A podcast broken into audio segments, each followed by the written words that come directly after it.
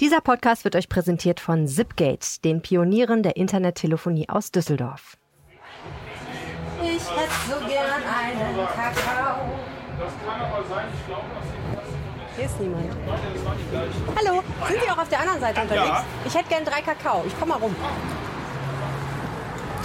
Super, vielen Dank. bitte. Diese Woche im Rheinpegel. Im Netz wird gegen Dieselfahrverbote gewettert. Beliebtes Argument, dass die Feinstaubgrenzwerte überschritten werden, liegt daran, dass die Messstellen an total ungünstigen Stellen stehen. Anna hat recherchiert, was für Düsseldorf da dran ist. Die Menschheit besteht zur Hälfte aus Frauen. Der Düsseldorfer Stadtrat aber nicht. Braucht die Kommunalpolitik eine Frauenquote? Hello und Shalom? Jawohl, die jüdische Gemeinde startet eine Karnevalsoffensive. Mazeltov!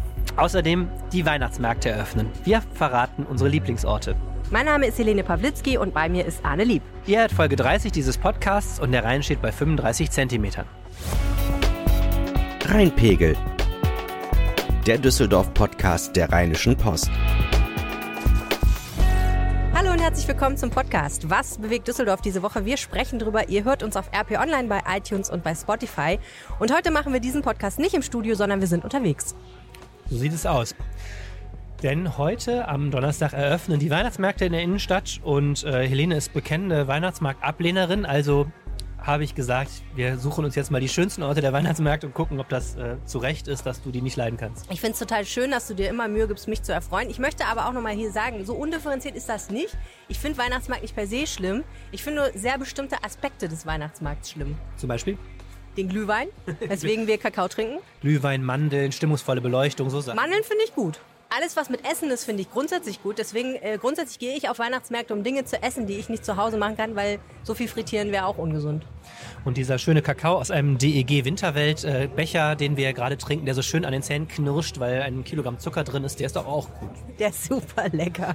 Sehr, sehr gut. Da hat auch Sahne drauf. Guck mal. What's not to love? Ich finde das super. Ja, ich habe mir gedacht, ähm, ich habe knallhart recherchiert gestern und einfach bei Google äh, Düsseldorf Weihnachtsmärkte 2018 RP eingegeben und habe unsere eigene Klickstrecke gefunden und habe mir jetzt ein paar Orte rausgesucht und ich dachte, zu jedem Thema wechseln wir jetzt den Ort. Finde ich total gut. Äh, Und äh, natürlich, die DEG Winterwelt muss man als erstes sich angucken. Nicht nur, weil sie präsentiert wird von der Rheinischen Post, sondern auch, ähm, weil das natürlich schon ein Highlight ist, hier auf dem Corneliusplatz eine riesige Eisbahn zu haben. Ne? Die einzige Eisbahn, die um einen Brunnen herum konstruiert wurde, das finde ich ja immer toll. Ich finde, meinst du, das ist die einzige? Das könnte Fake News sein. Die einzige mir bekannte zumindest. Okay, alles klar. Die einzige in Düsseldorf. Das auf jeden Fall. ja. Ich finde es ja äh, besonders gut, dass man sich hier nicht sportlich betätigen muss, sondern einfach anderen Leuten dabei zugucken kann. Und Kakao trinken. Und Kakao trinken oder andere Sachen oder was essen. Immer gut. Also, das ist der Tipp Nummer eins für die Weihnachtsmärkte. Ich meine, gut, wer sich nicht auf den Hintern legen will, der kann einfach zuschauen. Das ist unser Tipp eigentlich. Am Rand stehen und zugucken, ne? Genau, nee, bloß nicht mitmachen. Sehr gut. Ähm, wir sprechen jetzt als erstes über ein Thema, was äh, hochpolitisch ist und viele Leute bewegt und wahnsinnig viel im Netz diskutiert wird. Wer schon mal an der Corneliusstraße war, der hat da vielleicht so einen riesigen hässlichen Kasten stehen sehen. Und nein, wir meinen nicht die schreckliche 50er bis 70er Jahre Architektur, sondern die Luftmessmaschine, die da mehr oder weniger auf dem Bürgersteig rumsteht. Die Ergebnisse, die die ausspuckt, sind unter anderem daran schuld, dass bundesweit und ganz speziell für Düsseldorf über Dieselfahrverbote diskutiert wird. Und das heißt natürlich, es ist Zeit, sich diese Messstation mal wirklich ganz genau anzuschauen. Und Arne ist quasi Experte für dieses wunderbare Thema, weil sie schon seit Jahren mit dieser Messstation anbefreundet. Arne, was misst diese Station eigentlich ganz genau? Äh, Diese Station misst alles Mögliche. Also für diese Fahrverbotdiskussion momentan sind ja die Stickoxide ähm, der, Schadstoff, um den es geht, aber die misst auch Feinstaubbelastung und äh, Schwermetalle und alles mögliche weitere. Also kann man im Internet auch übrigens immer stundenaktuell gucken, wie da die Werte so stehen. Ja, wie funktioniert das, dass sie das misst? Irgendwie Luft geht rein, Filter wird gesetzt und dann kommen hinterher Papiere raus, ne? So grob. So grob wird das so sein, ja. Ähm, jetzt ist es ja so, dass die Grenzwerte immer wieder gerissen werden, also die EU-Grenzwerte, weswegen die Diskussion jetzt bei Dieselfahrverboten angekommen ist. Wie kommt man denn von einem zum anderen? Die ähm, Städte, nein, also in dem Fall ist es das Landesumweltamt, ähm, misst die Belastung. Das ist vorgeschrieben, dass das passiert in Ballungsräumen, dass die Verkehrs, ähm, an den Verkehrsstraßen die Belastung mit Schadstoffen gemessen wird. Und wenn Städte diese ähm, Grenzwerte reißen, kommen wir gleich zu, dann ähm, sind die äh, Behörden, in dem Fall ist es die Bezirksregierung Düsseldorf, äh, verpflichtet, einen sogenannten Luftreinhalteplan aufzustellen, der darlegt, wie in absehbarer Zeit diese Belastung so gesenkt wird, dass sie die Grenzwerte einhält. Und das ist der Punkt, ähm, an dem jetzt viele Kommunen seit vielen, vielen Jahren scheitern. Diese Grenzwerte sind schlicht immer noch ähm, lange nicht eingehalten. Und dann entsteht dieser Druck, der gerade entsteht, dass Gerichte dann sagen, naja, dann müsst ihr jetzt also eine Maßnahme euch mal überlegen, wie das endlich passiert. Und das kann eben ein Fahrverbot sein. Also es ist kein Automatismus. Die Grenzwerte sind so hoch, werden ständig überschritten und dann gibt es Fahrverbote, sondern Fahrverbote sind ein mögliches Mittel, um die Grenzwerte, äh, um unter diese Grenzwerte zu kommen. Und die Städte oder die Bezirksregierung muss entscheiden, ob das dann tatsächlich auch passiert.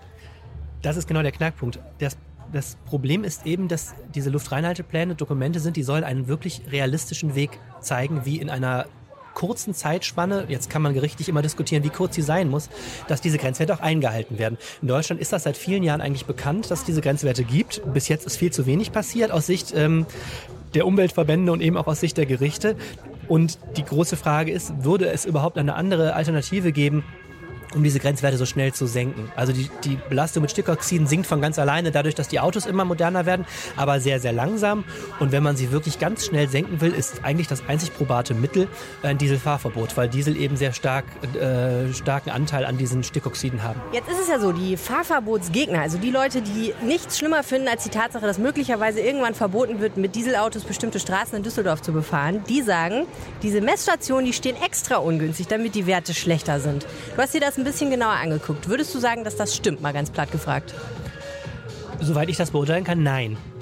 Diese Messstation wird nach bestimmten gesetzlichen Vorgaben hingestellt, kann man gleich im Einzelnen zu kommen und äh, es sieht schwer so aus, als sei das in Düsseldorf alles total korrekt. Ähm, ich bin darauf gekommen diese Woche, weil meine Facebook-Timeline in den letzten Tagen überquoll mit irgendwelchen Wut Posts, ähm, unter anderem ja sogar von unserem äh, NRW-Innenminister Herbert Reul, der hat auch so einen geteilt, ähm, wo Leute behaupten, naja, das ist alles eine Aufregung um nichts mit diesen Fahrverboten, weil äh, einfach, es wird einfach ungünstig gemessen, äh, die Grenzwerte sind zu niedrig. Es gab ganz viel so Behauptungen, dass das einfach wissenschaftlich falsch ist und dass da wirklich einfach eine Panik um nichts veranstaltet wird. Und ein Thema, was da ganz beliebt ist, ist eben immer die Frage, wird diese Messstation einfach so doof hingestellt, dass sie besonders hohe Werte misst? Und das war jetzt für mich der Auslöser zu sagen, wo steht das eigentlich, wie die ähm, hingestellt wird, wer kontrolliert das? Und das habe ich mir eben nochmal angeschaut. Und wo steht das? Es steht in der 39. Bundesemissionsverordnung. Äh, also kurz gesagt, es gibt eine EU-Luftqualitätsrichtlinie die schreibt eben genau vor diese Grenzwerte und sie schreibt eben auch vor, wie die zu ermitteln sind. Man braucht ja vergleichbare Werte und äh, es gibt eben da auch Vorgaben, wo diese Verkehrsmessstationen hinzustellen, äh, hinzustellen sind. Und Deutschland hat das äh, umgesetzt in nationales Recht mit dieser besagten Verordnung. Und da steht zum Beispiel drin, nein, also der, der Hauptknackpunkt ist folgender. Diese Messstation muss an die Straße gestellt werden, an der in einem Ballungsraum, also der Stadt Düsseldorf in diesem Fall, die höchste Belastung zu erwarten ist. So, es wurde also vorher haben ähm, ähm, Wissenschaftler rumgerechnet und gesagt, wo ist in Düsseldorf die höchste Belastung nach Rechenmodellen und haben gesagt, das ist an der Corneliusstraße und folglich wurde die bereits im Jahr 1997 dahingestellt. Okay, was sind jetzt die Kriterien genau? Die Corneliusstraße, da kommen zwei Sachen zusammen. Das eine ist, es ist eine der wichtigsten Routen in die Innenstadt, das heißt eine sehr hohe Verkehrsbelastung. Und das zweite ist, die Corneliusstraße ist eine Straßenschlucht. Also auf beiden Seiten sind, ich glaube, 17 Meter, habe ich mal nachgelesen, die Häuser hoch. Und das heißt, du hast so einen, äh, so einen Schluchteffekt. Die Luft kann nicht schnell abziehen. Ne, das ist zum Beispiel wird ja in der Debatte gerade auch immer wieder gerne die Schifffahrt äh, herangezogen unter dem Motto, die Rheindampfer, die sind alle noch viel schmutziger mit ihren Dieselmotoren als, als Autos. Das stimmt, was die, den Ausstoß der Motoren angeht, stimmt das wirklich, diese, diese Dieselschiffe sind absolute Umweltsünder, aber die Belastung im Rheinufer ist trotzdem nicht so hoch, weil eben die Luftzirkulation sehr gut ist und an der Corneliusstraße ist das Problem, die Luft kann nicht so schnell zirkulieren. Das heißt, die Anwohner da sind dauerhaft einer sehr hohen Belastung ausgesetzt. Okay, und ich glaube, es ist ja sogar geregelt, irgendwie, ähm, wie viel Meter das Ding vom Fahrbahnrand stehen muss, ne? Also es geht richtig ins Detail ja, das wäre der einzige Punkt, wo ich sagen würde, da könnten wir auch mal diskutieren. Ähm, man könnte das Teil ja einfach weg, weiter weg von der Fahrbahn stellen und möglicherweise würde die Belastung sinken. Jetzt sagt das äh, Landesumweltamt, ähm, ja, in der Tat, bis zu 10 Meter wäre gesetzlich vorgegeben, aber wenn man mal über die Corneliusstraße geht, stellt man fest, so breit ist die halt nicht. Du kannst das Ding nicht 10 Meter von der Fahrbahn wegstellen. Und was du nicht darfst, du darfst das nicht in irgendeinen Hinterhof stellen, weil ähm, das ist auch eine gesetzliche Vorgabe, das muss dort stehen, wo eben die Luft frei zirkuliert, also wo man ein realistisches Bild der Straße hat. Ne? Du könntest ja sonst auch einfach eine Mauer drum bauen, dann hast du überhaupt keine keine Belastung, wäre der Drops gelutscht. Das geht nicht. Und genauso wenig geht es auch, die ähm, in äh, beliebige Höhe zu machen. Also die kann, glaube ich, bis zu vier Meter Höhe rechtlich sein. Üblich ist ungefähr die Mitte, also so 2, 2,50, das ist da auch gegeben. Und das spielt ja, glaube ich, eine große Rolle für die Frage, wie hoch die Feinstaubbelastung ist, weil die in unterschiedlichen Höhen unterschiedlich ist, ne? Genau, und deswegen sind die Vorgaben da eben relativ klar. Ja, also unterm Strich muss man sagen, ähm, alles gut, wo die steht und so weiter. Also du hast nicht den Eindruck, dass die da komisch aufgestellt wurde. Was ich total interessant fand, ähm, das Landesumweltamt ähm, kennt natürlich die Frage, selbst das Bundesverkehrsministerium brummelte ja so rum und sagte, dann lass uns doch die Messstellen nochmal überprüfen. Das ist natürlich auch eine schöne Taktik, um Fahrverbote zu verzögern, wenn man die eigenen Messstellen erstmal in Frage stellt. Ich glaube, dass diese ganzen Umweltwissenschaftler sich da sehr in ihrer Ehre gekränkt fühlen, weil das eben eigentlich ein altbewährtes System ist, nachdem die Messungen durchgeführt werden.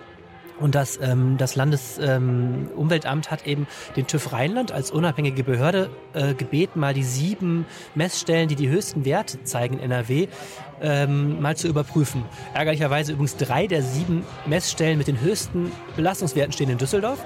Und die wurden eben jetzt überprüft. Der TÜV Rheinland hat gesagt, alles okay, alles gesetzeskonform. Insofern glaube ich, wenn man ein Fahrverbot äh, noch verhindern will, dann ist das nicht der Weg.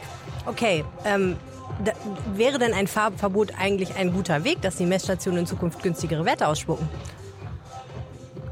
Also auf jeden Fall ist es so, natürlich, wenn du die Diesel jetzt rein rechnerisch alle aussperrst, ja, dann wirst du diese Grenzwerte erreichen. Das es gibt nur äh, zwei große Fragen. Die eine Frage ist, wie groß müsste die Zone sein? Denn ähm, in Hamburg zum Beispiel sind ja nur zwei Straßenabschnitte gesperrt worden. Das ist ja Schwachsinn in Tüten. Es gibt in Düsseldorf eben ein Rechen, eine, eine Rechenkarte, wo mal gezeigt wird, welche Straßen noch ungefähr die Werte der Corneliusstraße haben. Und zum Beispiel die Parallelstraße, Friedrichstraße, Elisabethstraße liegt genauso hoch. Das heißt, wenn du die Corneliusstraße nur sperrst, wirst du die Belastung auf den Parallelrouten erhöhen. Also gewonnen ist nichts. Das heißt, die Frage ist, wie groß muss diese Zone sein? Das müsste jetzt zu diskutieren diskutieren sein.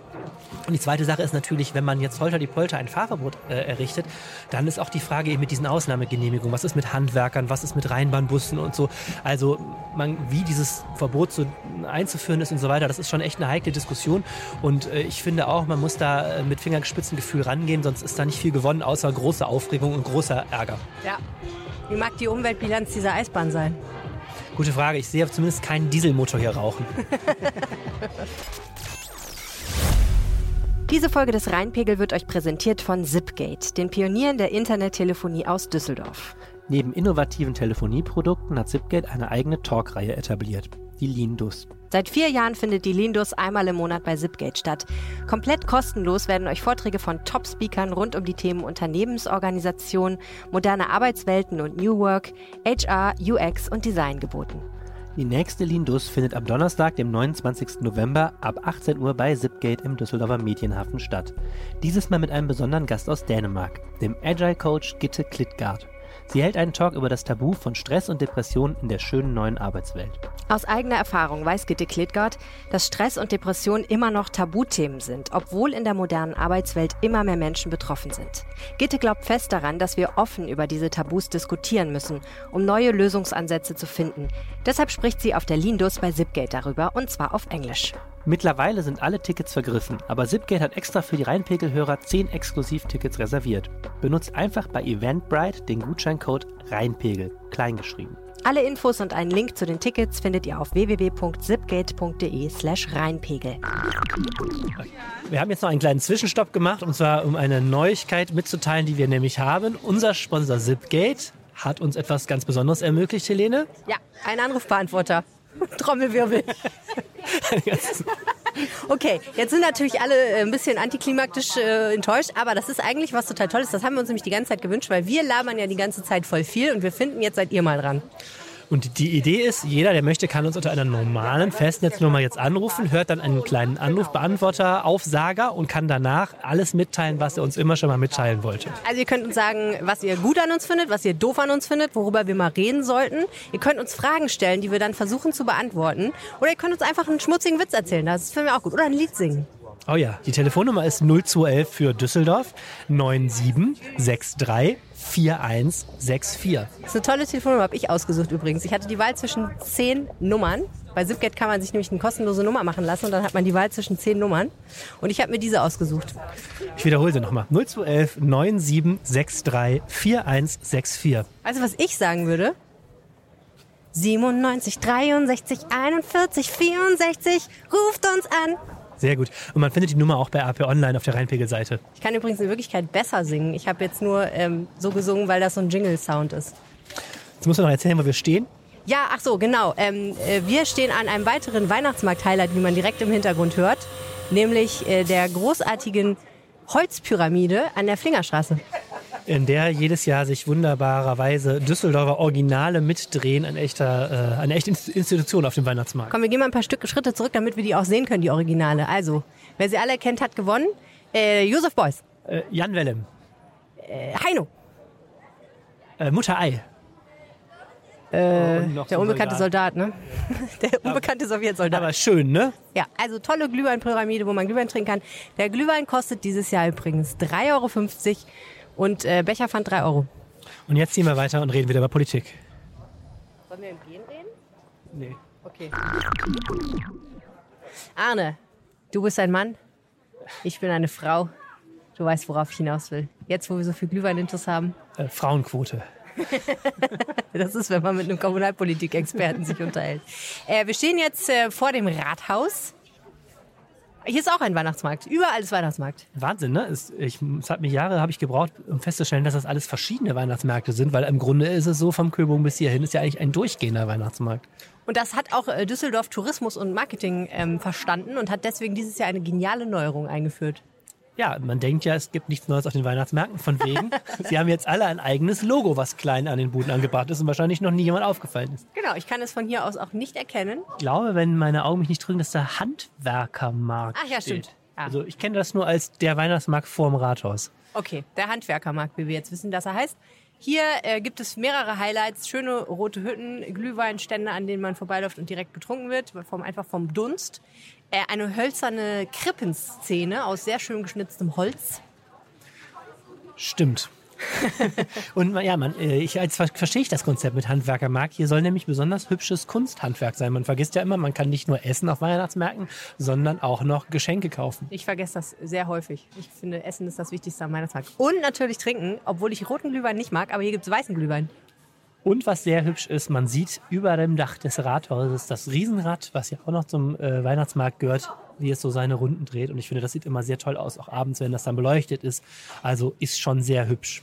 So, äh, zurück zum eigentlichen Thema unserer Sendung. Äh, wir waren bei dem Thema Frauenquote und das hat einen Grund. Dieser Podcast ist ja Gott sei Dank paritätisch besetzt und die Redeanteile sind hoffentlich einigermaßen gerecht verteilt. Aber im Düsseldorfer Stadtrat ist das nicht so.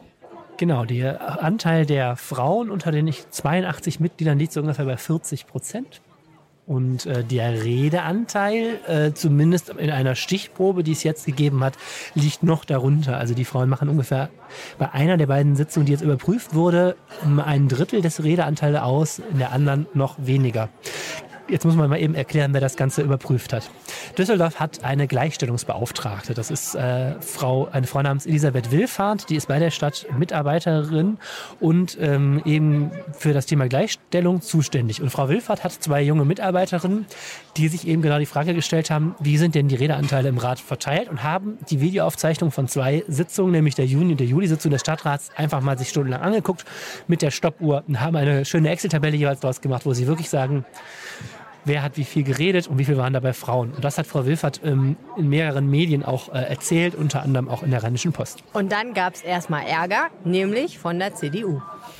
Genau, es gibt ähm, einen Gleichstellungsausschuss auch im Stadtrat und dort hat äh, die CDU-Fraktion in Form äh, ihrer Sprecherin Sabine Schmidt eine Anfrage gestellt und ähm, so wörtlich ist irritiert von dieser, diesem Vorgehen des Gleichstellungsbüros. Denn ähm, wenn man sich so die Begründung der Anfrage durchliest, liest man da heraus, ähm, Frau Schmidt hat den Eindruck, dass äh, hier suggeriert werden soll, dass Frauen zu wenig zu Wort kommen. Soll es auch, oder? Ich meine, ja. Ja, aber sie sagt dann, aber es ist doch gar nicht wahr. Es gibt eben bei der CDU keine Redebeschränkung für Frauen, sondern wenn ich was sagen will, sage ich was. Und sie hat eben das Gefühl, wenn ich das so richtig interpretiere, äh, dass, dass äh, diese, diese Stichprobe erstens, dass es die eine Kritikpunkt nicht aussagekräftig ist, weil es eben nur eine Stichprobe ist. Und zweitens etwas suggeriert, äh, nämlich dass Frauen sich nicht zu Wort melden, was gar nicht so ist. Oder wie hast du das verstanden? Ja, also ja. Und ich würde mal sagen, im Grunde genommen mit dem Punkt 1 hat sie auch recht. Und ich glaube aber, das hat auch die Gleichstellungsbeauftragte niemals behauptet, dass das jetzt irgendwie repräsentativ wäre und man daraus äh, allgemeingültige Ergebnisse ableiten könnte. Aber den zweiten Punkt finde ich ehrlich gesagt fragwürdig, weil es geht ja gar nicht um die Frage, darf eine Frau im Stadtrat reden? Das ist ja Gott sei Dank mittlerweile der Fall. Ähm, es geht ja eigentlich mehr um die Frage, reden Frauen anteilig genug? Also reden die so viel, wie sie ihrem Anteil entsprechend tun sollten? Und das andere Problem, finde ich, was ja eigentlich wir noch gar nicht so richtig besprochen haben, ist, wieso ist das eigentlich in Ordnung, dass der Frauenanteil nur 40 Prozent beträgt? Weil, soweit ich weiß, in der Bevölkerung sind es ein bisschen über 50 Prozent von Frauen. Andererseits muss man sagen, für ein Parlament ist der Düsseldorfer Stadtrat sehr gut besetzt. Also der Bundestag und der Landtag liegen am An- Frauenanteil darunter. Aber mal zu. also insofern, jetzt hör doch mal auf. Oder Wenn Blicke töten könnten, fand ich, aber, wäre nein, dieser aber, Podcast hier zu Ende. Und ich- es würde eine Mordermittlung beginnen. Du weißt, wie ich es gemeint habe. Aber ich Ja, finde es, äh, wenn man es vergleicht, ganz interessant. Ich glaube, im Landtag, wenn ich mich recht erinnere, liegt der Frauenanteil in der aktuellen Legislaturperiode bei 27 Prozent. Also da ist die Frage, äh, wo denn, wo denn da die Frauen geblieben sind, äh, noch viel virulenter. Wir hatten ja gerade diese Diskussion auch bezüglich des Bundestags, weil nämlich anlässlich der Einführung des Frauenwahlrechts vor 100 Jahren ähm, äh, nochmal äh, festgestellt wurde, dass der äh, Frauenanteil im Bundestag irgendwie nicht so richtig wächst, wie er eigentlich sollte und sich immer noch bei unter 40 Prozent befindet. Und da gab es eine super interessante Debatte, wo man eigentlich nochmal ganz gut so die Linien abgesteckt hat. Weil es gibt ja wirklich viele Leute, die gegen eine irgendwie geartete Quote sind. Und das erste Problem, das hat dann auch ein ähm, CDU-Ratsherr hier aus Düsseldorf beschrieben, jetzt im Zuge dieser Düsseldorfer Debatte, ist natürlich, du kannst eigentlich schlecht für einen demokratischen Prozess eine Quote festlegen, weil du kannst den Leuten ja schlecht sagen, wen sie wählen sollen.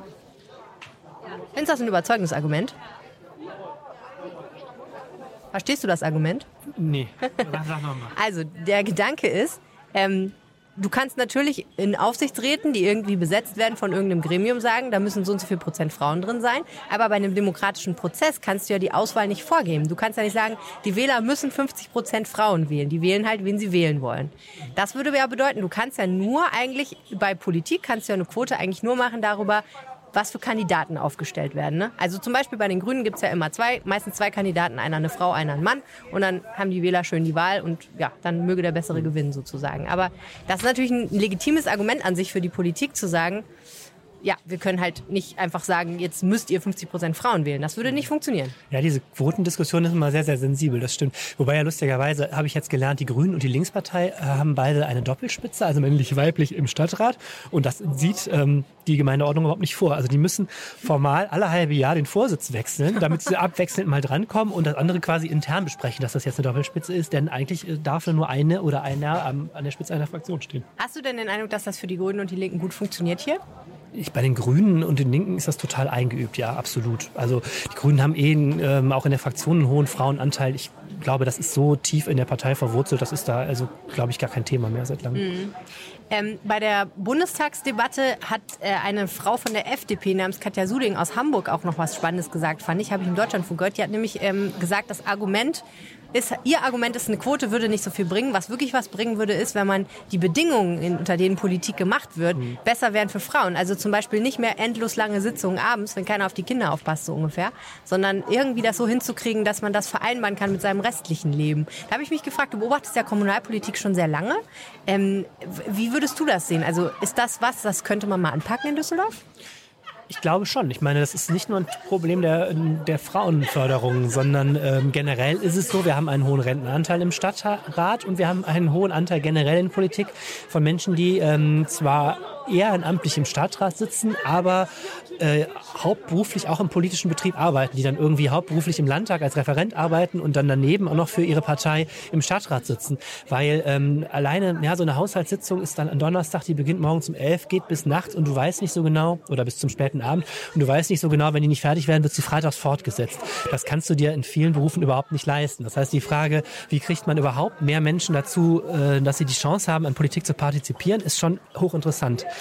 Man muss übrigens aber jetzt auch mal Frau Wilfert insofern ähm, in Schutz nehmen. Es, sie hat gar nicht gesagt, sie macht Frau Wilfert, die Gleichstellungsbeauftragte, die die Erhebung gemacht hat. Also einmal kurz zurück nochmal zu der Erhebung. Sie hat gar nicht gesagt, dass sie unbedingt für eine Quote jetzt einen Beweis sucht, sondern das Argument fand ich ganz gut. Sie hat gesagt, ich als Gleichstellungsbeauftragte kann sowieso vieles nicht erzwingen, aber ich sehe es als Teil meiner Arbeit, überhaupt eine, auf bestimmte Phänomene hinzuweisen. So, also Daten zu liefern, auf deren Grundlage man das tut, was wir hier gerade tun, nämlich über ein Thema reden. Und ähm, sie hat auch, was ich ganz interessant fand, eine Überlegung angestellt und gesagt, man muss ja auch mal darüber reden, warum reden die Männer denn mehr? Das ist ja, haben wir eben gerade auch schon mal so angeklungen. Und sie sagt, es gibt so ein Phänomen in der Politik, ähm, dass man entweder tritt man zum Rednerpult, um ein Thema vorzustellen, oder man kann auch zum Rednerpult treten, um sich sichtbar zu machen. Also man kann, äh, das ist so in der Tat, muss ich sagen, als jemand, der den Stadtrat die ganze Zeit so aus der, der Pressebank ähm, beobachtet, wir, wir als Journalisten nehmen das auch manchmal wahr. Es gibt manchmal so an sich selbst Hallo, ich bin auch noch hier. so eine sich selbst verlängernde Diskussion, die meistens damit geht, dass einer von einer Partei, zu, äh, einer Fraktion zum Mikrofon tritt und sagt, also ich wollte noch mal sagen, wir mit unserer Position haben mit allem recht. Oft wiederholt er dann Argumente, die schon da waren und dann sehen sich alle anderen genötigt, auch die, die, die Finger so nach oben, auch noch mal hinzugehen, zu sagen, also wir nicht und so. Und so eine Art von sich sichtbar machen am Rednerpult. Da meint sie, das ist zum Beispiel ein Phänomen, ähm, das man bei Männern häufiger beobachtet. Ja. Und das finde ich total, also diese Art von, von Kommunikationsbeobachtung in der Politik finde ich total spannend. Und ich meine, das ist etwas, das muss, müssen Parteien und ein politischer Betrieb auch, äh, finde ich jetzt, auch mal ertragen, dass man auch immer mal Kommunikationsstrukturen überprüft. Ob man am Schluss dann bei einer Frauenquote rauskommt, äh, ist, ist die eine Sache, aber äh, das finde ich als Beobachtung sehr spannend. Ich würde ja auch cool finden, ähm, wenn mal einer erzählen würde, wie viel ich rede und wie viel du redest im Podcast. Ja, wer weiß, ob Frau Wilfert nicht schon mit der Stoppuhr da sitzt. Das wäre cool, wenn sie uns hören würde. Hallo, Frau Wilfahrt. Man muss da vielleicht mal erzählen. Hallo, hallo Frau Wilfert. Frau Wilfert hat auch übrigens die Rheinische Post ausgewertet. Das fand ich auch total interessant. Ah, ja, die Interviews, ne? Also offensichtlich das Gleichstellungsbüro ist in richtigen Zählwahn äh, geraten. Und die haben mal gezählt, wir haben ja so eine, so eine Rubrik Montagsinterview, wo wir mal einen, einen oder eine äh, groß interviewen. Und da haben wir, jetzt habe ich die Zahl vergessen, ich glaube im Jahr 2017 ungefähr ein Drittel Frauenanteil gehabt. Tja, Wer ist denn dafür verantwortlich, alle Liebkommunalpolitik-Experte für diese ganzen Interviews? Hm? die, die gesellschaftlichen Verhältnisse. Okay. Glaube, nein, aber fand ich auch spannend, habe ich auch sofort natürlich auf der Redaktionskonferenz, wie du weißt, äh, sofort diese Ergebnisse mitgeteilt. Ähm, Finde ich wirklich sehr spannend. Simsalabim, wir haben die Location gewechselt und sind jetzt bei einem weiteren Geheimtipp von Anne Lieb. Was Weihnachtsmärkte angeht, Anne, wo sind wir? Wir befinden uns auf dem Sternchenmarkt hinter dem Wilhelm-Marx-Haus. Äh, Das ist ein super Geheimtipp. Äh, Zumindest behauptet man, es sei der Weihnachtsmarkt, wo die Düsseldorfer sich treffen. Ich habe noch nicht nachgezählt, ob das stimmt. Und dieser Markt, das wird dir jetzt besonders viel helfen, ist sehr, sehr schön beleuchtet. Nämlich hier oben hängen so Sterne, so silberne, die werden angestrahlt. Das sieht alles total festlich aus, was bei Nachts. Tageslicht überhaupt gar nichts zu sehen ist, aber das, wir können uns das vorstellen und die Buden sind hübsch mit so, mit so Schnee, äh, Kunstschnee gemacht und so, also sehr stimmungsvoll. Trotzdem schön hier. Da drüben gibt's Maronen, da bin ich ja schon sold. Und ich finde, echt das Weihnachtsmarktgefühl, der Wind zieht hier durch, mir ist total kalt. Ich muss auch zugeben, es riecht hier gut. Riecht ihr das? Ja. Äh, Brigitte Pavicic ist hier, weil wir mit ihr über ein äh, ganz spannendes Thema, was gar nichts mit Weihnachten zu tun hat, reden wollen. Äh, weil die Leute, um die es geht, die feiern gar kein Weihnachten. Hat man sowas schon gehört. Das Schöne am Karneval ist ja, ähm, er ist jedes Jahr gleich. Es geht im Karneval übrigens. Dieses Jahr gibt's aber trotzdem was ganz Neues, weil nämlich die jüdische Gemeinde sich ganz doll engagiert in diesem Jahr, mehr noch als in den vergangenen Jahren. Und wir haben eine Frau bei uns, die sich sowohl mit dem Thema People, People, People in der schönen Stadt Düsseldorf exzellent auskennt, als auch mehr oder weniger notgedrungen mit dem schönen Thema Karneval. Brigitte Pavitic, herzlich willkommen. Ich freue mich, dass ich dabei sein darf, liebe Helene. Sehr gerne. Du hast einen interessanten Artikel geschrieben. Ähm, die Karnevalsoffensive der jüdischen Gemeinde haben die Düsseldorfer Juden auf einmal entdeckt, wie jeck sie sind.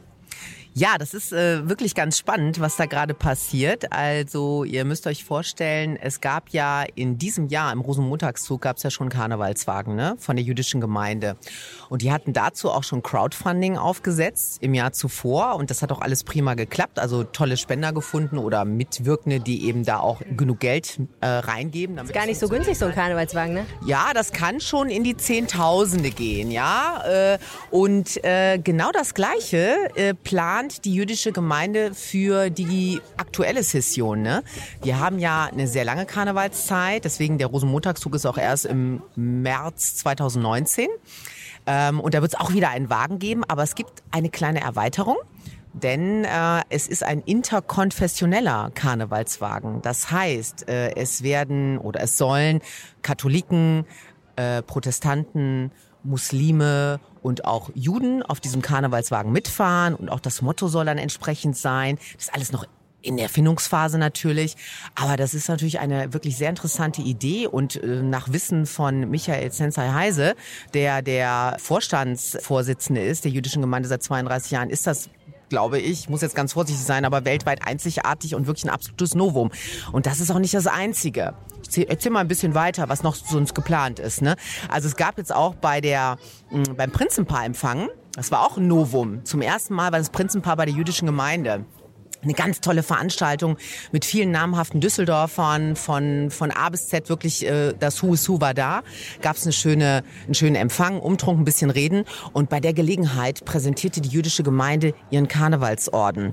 Und das ist ein sehr schöner Orden wie ich finde. Den hat die Pia Oertel kreiert. Das war eine Venezia oder ist die Venezia von 2014 und auf diesem Orden siehst du eigentlich das was jetzt auch korrespondiert mit diesem Karnevalswagen nämlich ein Imam ähm, ein Rabbi und einen katholischen Bischof, glaube ich, mit einer Pappnase drauf. Äh, sieht sehr schön aus, wurde da auch schon fleißig verteilt. Na, fleißig nicht ganz, wäre gelogen. Also schon äh, wohl, wohl dosiert eingesetzt. Also nicht jeder hat den bekommen, die kosten ja auch ein bisschen was, ne? Aber das war, ist natürlich eine großartige Sache. Also insofern ist das tatsächlich eine Offensive und, wie Michael Sensei Heise sagt, äh, dient das alles dem, was man sich denken kann, aber trotzdem nicht ähm, zu wenig betont werden sollte. Äh, dass äh, die Toleranz äh, hochgehalten wird, das gute Miteinander, äh, die Religionen, die äh, sich verstehen sollten. Also ein spannender Ansatz. Auf jeden Fall. Wobei ich mich immer frage, ne, Karneval und Religion. Also früher, so rein jetzt historisch betrachtet, ist es ja tatsächlich, glaube ich, eher so, dass Karneval auch so ein bisschen der Gegenentwurf zu dem kirchlichen, der kirchlichen Gesellschaft war. Das finde ich eigentlich total spannend, dass das sich jetzt komplett verändert hat. Also ich glaube, wenn man in die Historie blickt, dann ist Karneval oder hat Karneval ja vor allem die Funktion gehabt, auch dass das normale Volk, das einfache Volk, den Oberen auf die Nase hauen kann. Sowohl den äh, Kirchenoberen als auch den äh, äh, ganz normalen staatlichen Regierenden. Ja, also das war schon die wichtigste Funktion. Es ist nicht so ganz abwegig. Also Jacques Tilly zum Beispiel, das ist ganz spannend. Das ist der Wagenbauer. Der, der Wagenbaumeister, der Karnevalsbauer, der Satiriker, der ja mittlerweile auch tatsächlich eine unheimliche internationale äh, Reputation hat, durch seinen Mut auch Dinge anzusprechen und freche Wagen zu bauen und, äh, und wirklich auch äh, sich zu bekennen zu, zu seinen Werten, wie er immer sagt. Also Toleranz, Demokratie äh, und äh, ein gutes Miteinander. Ähm, der, der ist ein totaler Religionsexperte und hat da diverse, ko wirklich konfrontative Situationen auch, muss auch so viel aushalten, ne? also was die Resonanz von draußen anbetrifft. Es ist jetzt nicht so, äh, dass, dass alle das so toll fänden, also der kriegt schon manche Hassmail auch. Ich wollte gerade sagen, der ist ja, ja, eigentlich auch ein totaler Religionskritiker, oder? Prallt, aber sehr an ihm ab, aber er ist ein Experte, also er, das, und auch Karnevalist, durch und durch, aber ein absoluter Experte. Know your enemy. Und überzeugter, Ja. und überzeugter Atheist, ne? wenn ich mich recht erinnere. Genau, ja, ja. Seine Frau auch, äh, wir haben sie mal interviewt zu diesem Thema. Ganz spannend. Aber ja, also ne, da, da merkt man, glaube ich, finde ich dann auch so ein bisschen, das reibt sich, aber vielleicht ist das ja auch gut, wenn sich, ehrlich gesagt, wenn es sich im Karneval reibt, finde ich das eigentlich immer am besten. Deswegen finde ich den jetzt ja auch viel besser als alle anderen Karnevalstraditionen. Äh, richtig, also äh, wir, wir haben ja das große Vergnügen, dass wir den Tom Bauer hier haben, der jetzt zum elften Mal aus diesem Senftöpfchen gestiegen ist. Das ist auch historisch bedeutsam. Ich glaube, der Tom hat das zumindest so gesagt. Ich hoffe, ich erzähle jetzt nichts Falsches, aber elfmal in Folge den Hoppeditz zu machen, ist auch doll. Und natürlich eine Jacke Zahl. Ne? Der hat immer noch große Freude daran und äh, ist da ein äh, auch ein äh, versierter, frecher Redner in Zusammenarbeit mit äh, seinem Kollegen, äh, der, äh, äh, der Hilger Höldken, der die Reden mit ihm schreibt oder für ihn schreibt. Ne? Ähm, und ich, äh, was, was so mein Gefühl ist, was ich so mitbekomme, wenn ich auch draußen unterwegs bin und die Leute mit uns sprechen, wenn sie unsere hören oder auch unsere Podcasts hören oder überhaupt äh, einfach ihre Meinung auch kundtun möchten, dann ist es wirklich, dass die sagen, es ist toll, wenn sich Dinge auch reiben. Es muss nicht immer konform, alles nur freundlich und äh, Harmonie äh, pur ablaufen, sondern das ist ganz gut, wenn die Welten auch mal ein bisschen crushen. Ne? Äh, Solange alles in einem vernünftigen und ähm, sinnstiftenden Rahmen bleibt. Ne? Und ich glaube, sowohl für den Hoppeditz kann ich das sagen, aber natürlich auch für Jacques Tilly insbesondere, der ein hochintellektueller Typ ist und viele kluge Aussagen macht. Ne? Und das gilt natürlich jetzt auch sicherlich, äh, hoffentlich oder wie auch immer für das neue Prinzenpaar, das unglaublich nett ist und auch die Venezia wirklich eine, einen starken Auftritt hat, wie ich finde. Ähm, mal schauen, was wir da noch so mitbekommen werden, wie die sich so positionieren. Also was man weiß, ist, dass die sozial sehr stark engagiert sind. Das finde ich schon mal prima. Haben die Prinzenpaare vorher aber auch gemacht. Aber das scheint doch eine interessante Kombination zu sein. Gerade sie besonders. Sie ist ja auch Kriminalbeamtin wie man mittlerweile auch weiß, Single. Der begehrteste, die begehrteste Singlefrau wahrscheinlich in Düsseldorf. Ja, mal schauen. Steht noch mal ein Interview aus, glaube ich. Ne? Ja, ich glaube auch. Und dann werden wir auf jeden Fall wieder mit dir über dieses schöne Thema reden. Vielen Dank, Brigitte Pavetic. Sehr gerne. So, zum Abschluss jetzt nochmal ein Anblick, den man, für den man Weihnachtsmärkte kennt und liebt. Äh, eine Reisegruppe von Niederländern mit Selfie-Sticks. ja, und äh, hinter den äh, Niederländern ist das wunderbare Riesenrad. In weiß. Hinweis, dass ich auch noch zum Abschluss äh, bestanden habe, dass wir es auch noch äh, besprechen. Weißt du, dass man darin Dinner buchen kann und Frühstück? Ja, weiß ich. Hast du das mal gemacht? Nee, habe ich immer vorgehabt ähm, und aus irgendwelchen Gründen nie gemacht. Ich finde das ja grundsätzlich sehr interessant, aber ich habe auch ein bisschen Angst, weil ich bin nicht so hundertprozentig nicht schwindelfrei. Also eigentlich bin ich ziemlich äh, nicht schwindelfrei. Aber du hast noch nie, bist du noch nie Riesenrad gefahren? Doch, auf der Kirmes und ich habe dann auch Angst. Dann Also ich weiß nicht, ob ich dann essen kann. Aber vielleicht lenkt mich das ab. Gibt ja auch genug Möglichkeiten, am Boden zu essen, notfalls. Ja, aber eigentlich ist es schon auch interessant. Ich weiß nicht, vielleicht muss ich das irgendwann mal ausprobieren. Das war der Reinpegel für diese Woche jedenfalls. Vielleicht lebe ich nächste Woche noch, wenn ich nicht ins Riesenrad gehe. Äh, wenn ihr uns hört, abonniert uns bitte bei iTunes und empfehlt uns weiter mit ein paar Sternen und einem Satz Bewertung. Dann freuen sich auch andere Menschen über diesen tollen Podcast. Ihr findet uns auch bei Spotify und natürlich auf der Seite rponline.de. Wenn ihr mögt, meldet euch bei uns. Ihr könnt uns eine Mail schreiben an düsseldorf.rheinische-post.de betreff Rheinpegel oder, jetzt ganz neu und toll, ihr könnt uns anrufen unter 0211 97 63 41 64. Ihr könnt uns eine Nachricht schreiben über die Facebook-Seite RP Düsseldorf Oder ihr könnt uns bei Twitter erreichen. Ich bin Helene Pawlitzki. und ich bin Ed Arne Lieb. Bis dann, schöne Woche. Tschüss. Mehr im Netz. Alle Nachrichten aus der Landeshauptstadt findet ihr auf rp-online.de slash Düsseldorf. Und wenn ihr mögt und äh, könnt ihr... Boah. Der Wind nervt echt. Wenn ihr mögt, könnt ihr uns... Schnatter. Wenn ihr mögt, meldet uns bei uns. Äh, oh Gott, verdammte Axt.